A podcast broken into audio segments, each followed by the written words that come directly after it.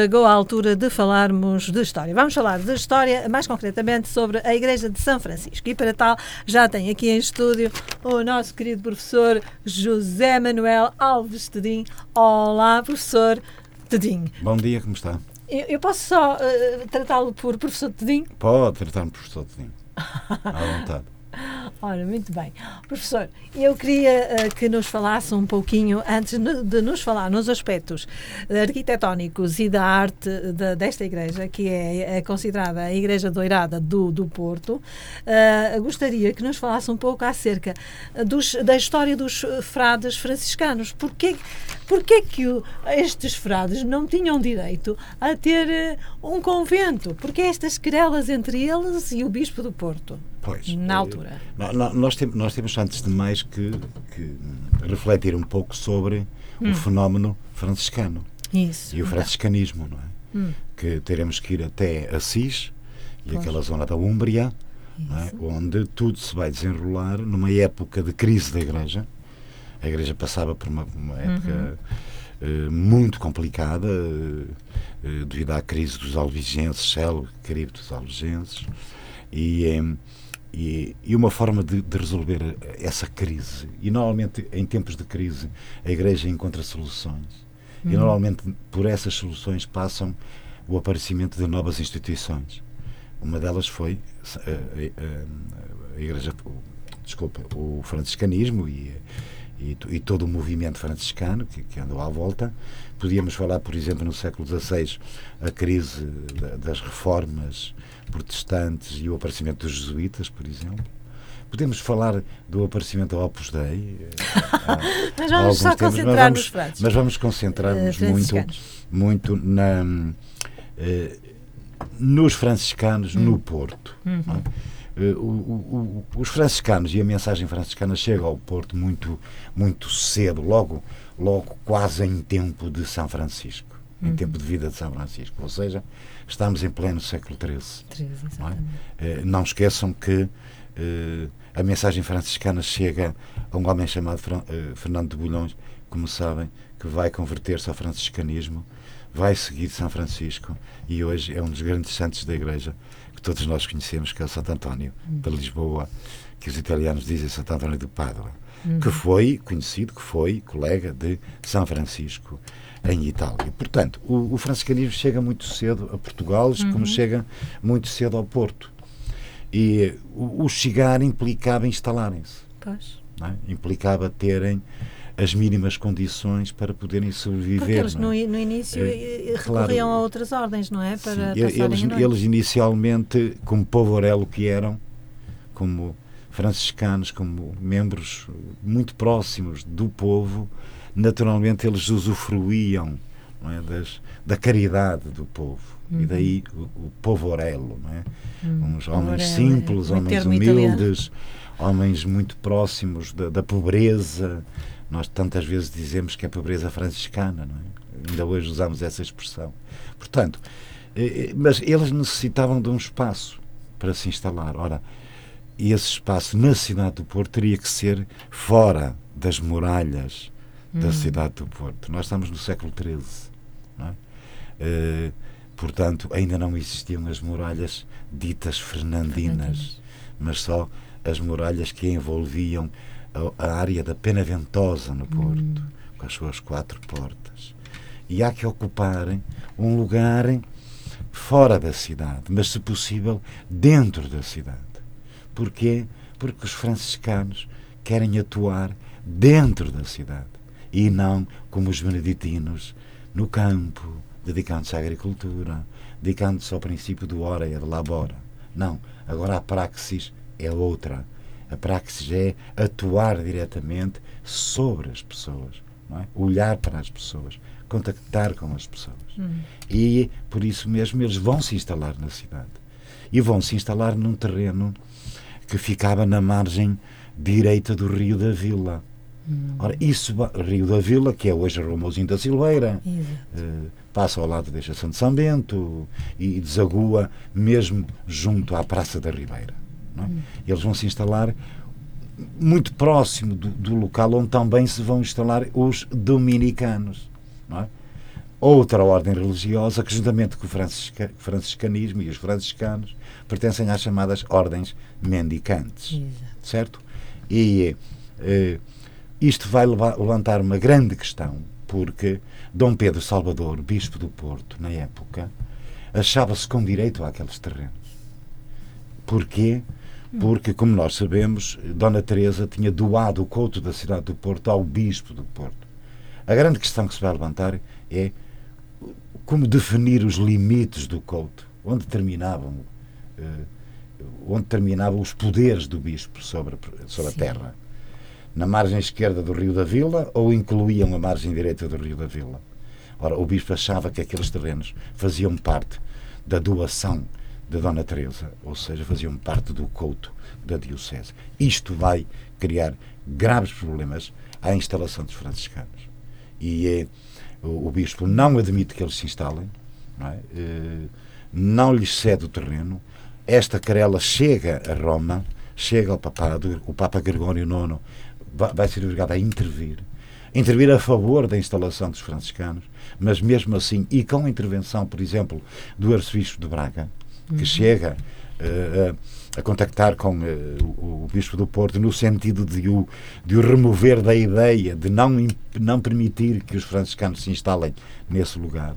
O, o certo é que passaram-se anos, é? passaram-se anos, e só com a, a, chegada de um novo Papa, com o Papa Inocêncio IV, uhum. se não me falha a memória, é, é que, é que é que se vai resolver o, o, a esta contenda e é? esta questão Não. com a intervenção do arcebispo de Santiago de Compostela.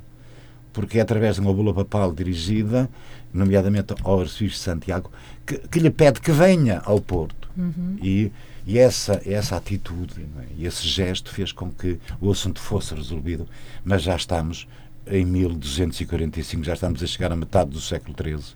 É? Ou seja, eh, só a partir dessa data, 1244, 1245, hum. é que a questão foi resolvida com esta, com esta particularidade. A partir daí, os franciscanos vão ser muito bem aceitos pela população da cidade.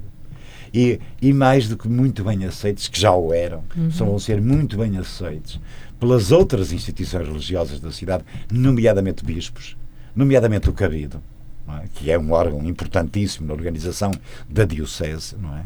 E o, o, o, essa, essas figuras da cidade uhum. vão acabar mesmo por ser testamentários, deixar testamentos importantíssimos para a construção de um novo de um edifício que, é? que lhe dê condições é? uhum. para que os franciscanos possam habitar com o mínimo daquilo que é necessário à vida.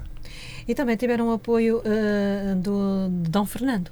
Sim, aí já vamos por aí fora, não é? Teremos em 1383. Que, teremos é? que correr. Portanto, já não estamos no século XIII, já estamos, estamos no, no século XIV, já estamos num período em que o, uh, uh, a própria Casa Real acaba por ver nos franciscanos o exemplo a seguir. Exatamente. É? E, e, de tal ordem que acabam por uh, estar sempre, sempre muito ligados uh, a todas estas ordens mendicantes. Normalmente, por trás de uma ordem mendicante está a figura do rei, está a figura da família real, está a figura da alta nobreza, da alta aristocracia portuguesa da época. É? Isso é muito interessante, o que vai fazer com que chovam, chovam as ofrendas, é? vai fazer uhum. com que o dinheiro abunde, ou uhum. seja, dinheiro esse que pode ser utilizado na construção de um edifício condigno, com outras uh, regalias, é? com outras características, que é o que nós temos hoje. Exatamente. Porque o, o, o edifício de 1244, 245, não é o edifício que temos hoje. De maneira nenhuma.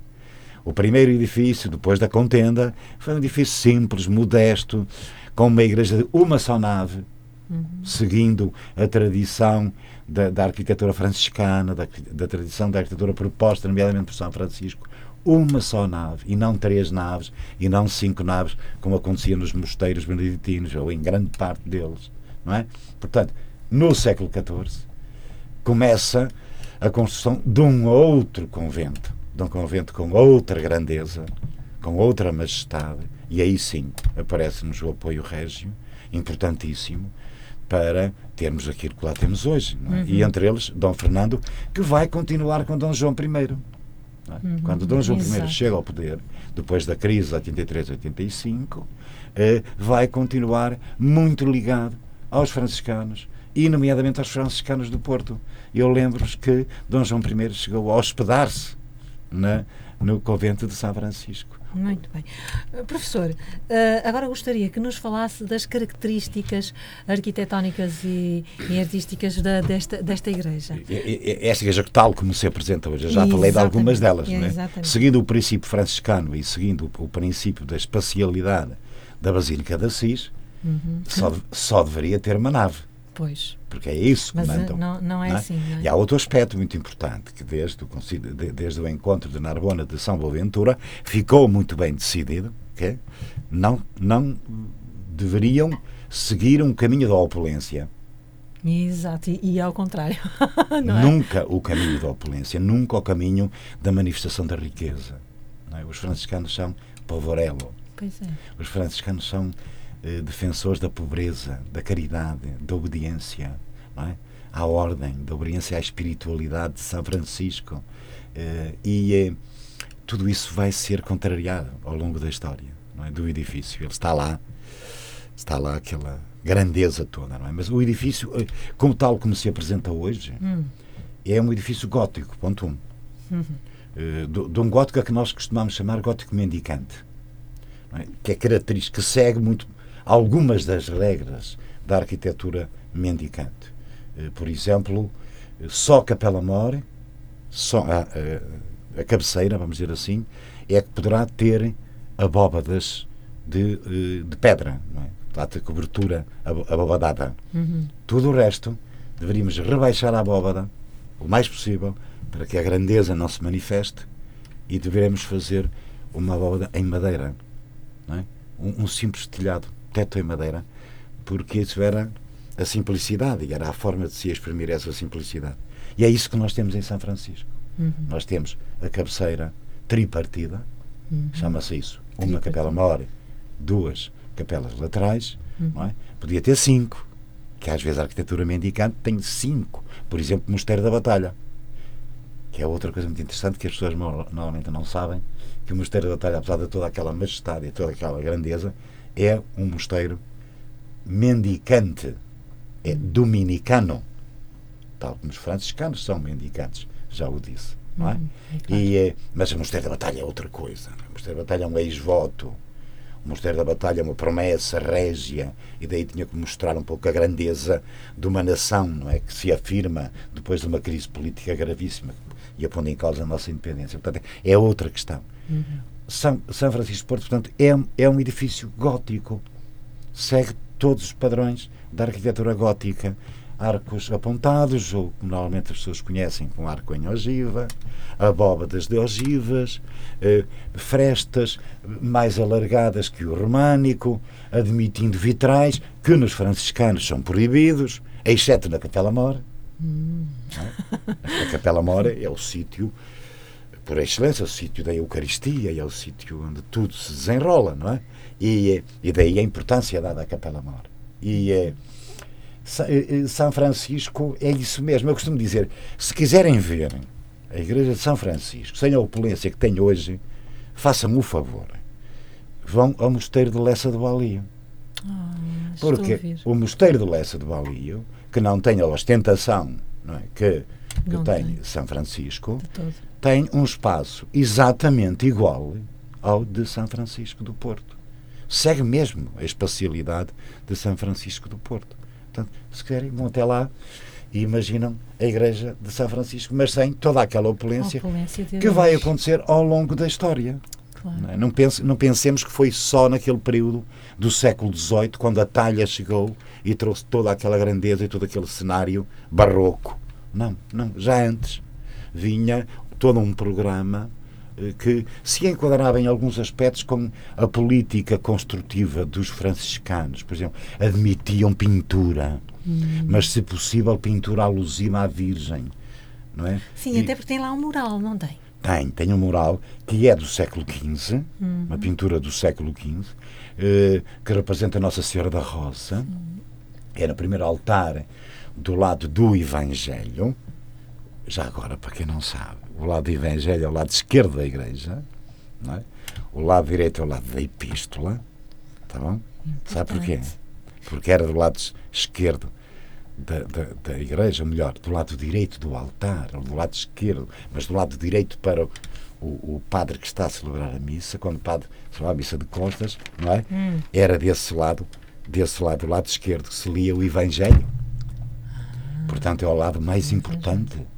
Não é? E desse lado esquerdo, portanto, o lado do Evangelho, há um mural, há uma pintura a fresco, uma pintura sobre estuque, muito interessante, possivelmente de um mestre italiano. Ela tem características renascentistas, o que é engraçado, não é? Uhum. Num Portugal gótico, num Portugal muito final da Idade Média, muito flamengo, século XV, aparecer uma pintura italiana, ou de sabor italiano. Uh, isso justifica-se possivelmente porque essa pintura teve apoio régio. Uhum. O apoio de Dom João I e Dona Filipa de Lencastre que possivelmente estão representados na pintura.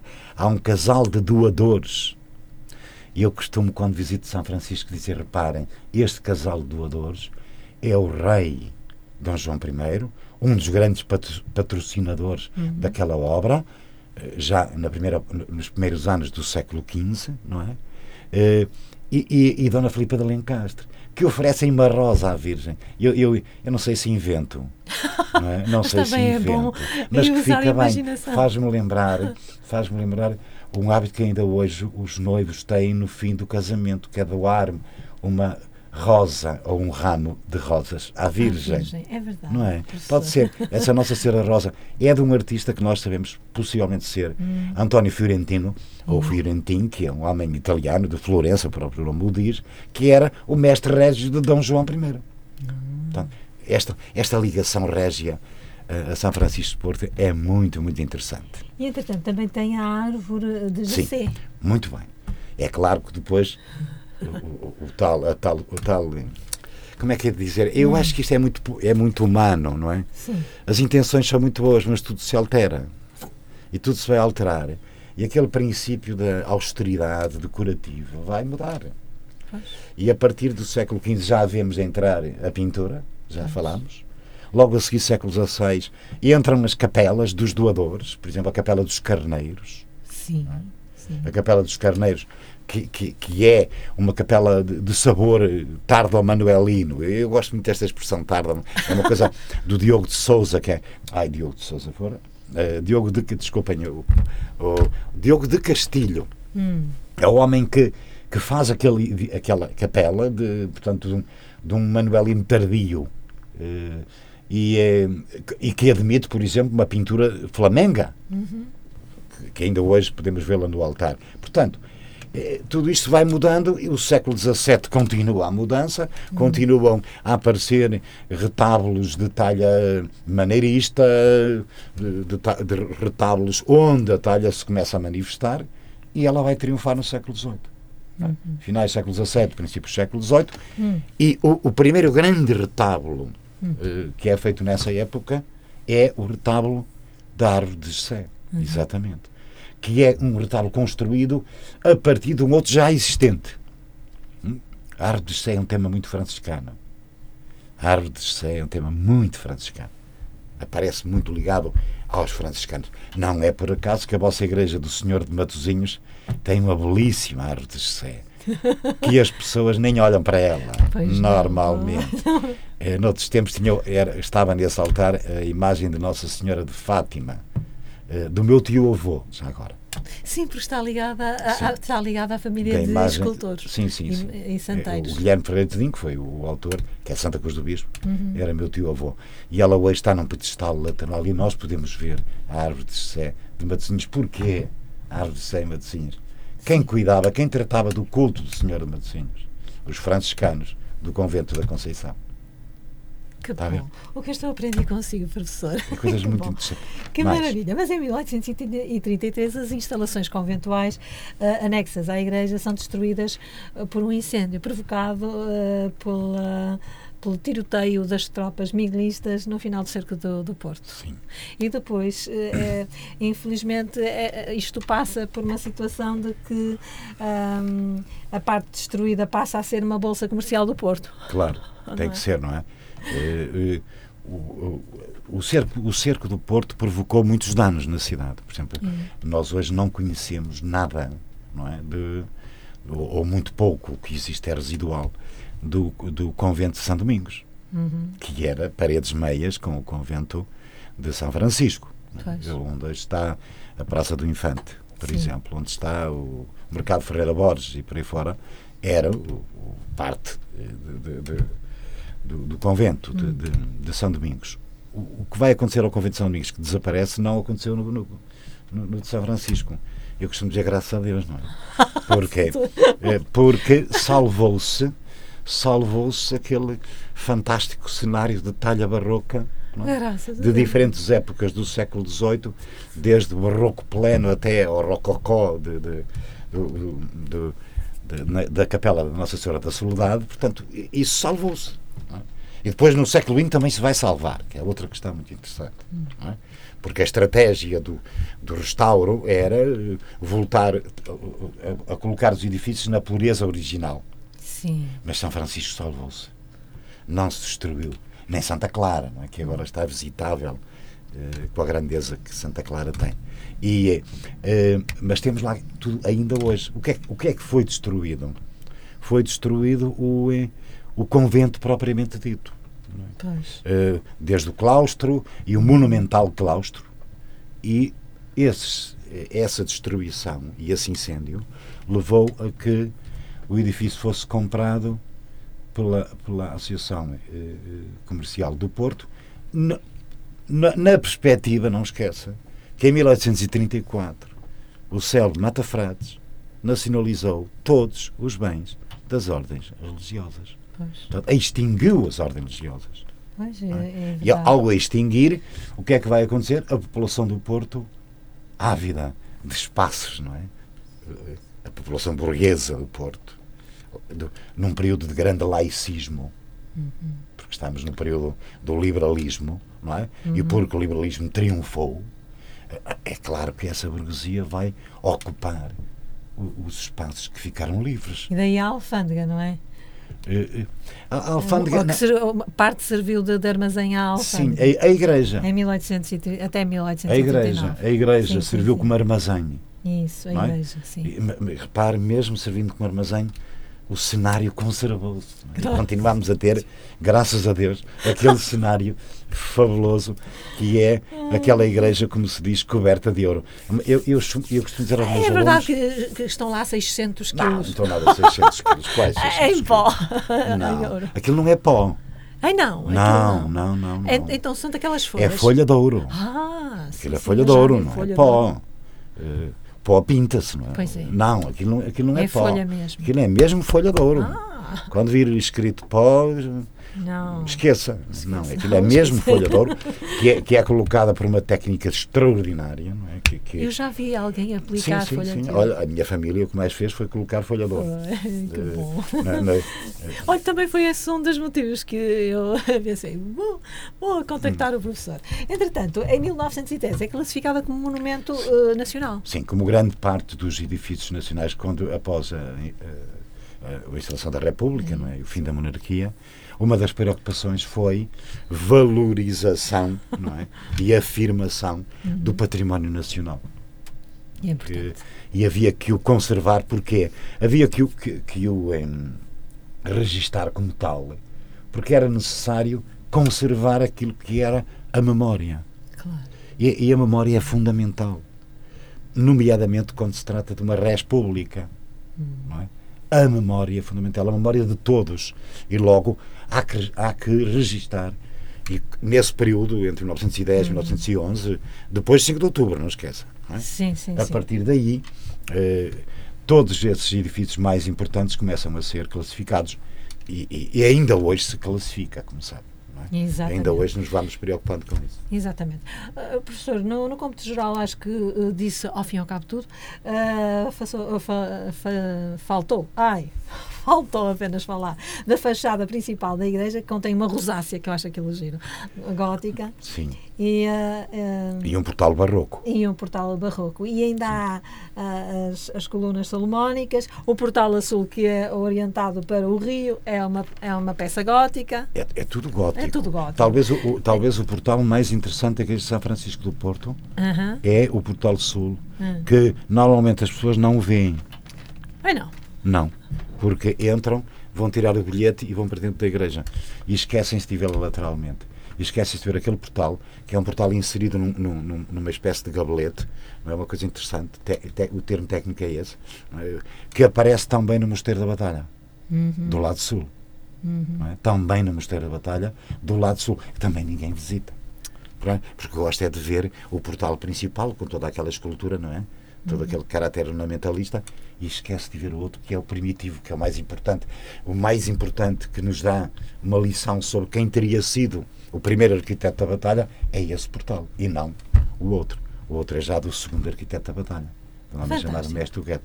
Tá Fantástico. Foi muito bom tê-lo aqui e, e ficar a, a, saber tantas Foi coisas. Foi um prazer também. Até à próxima. Até à próxima.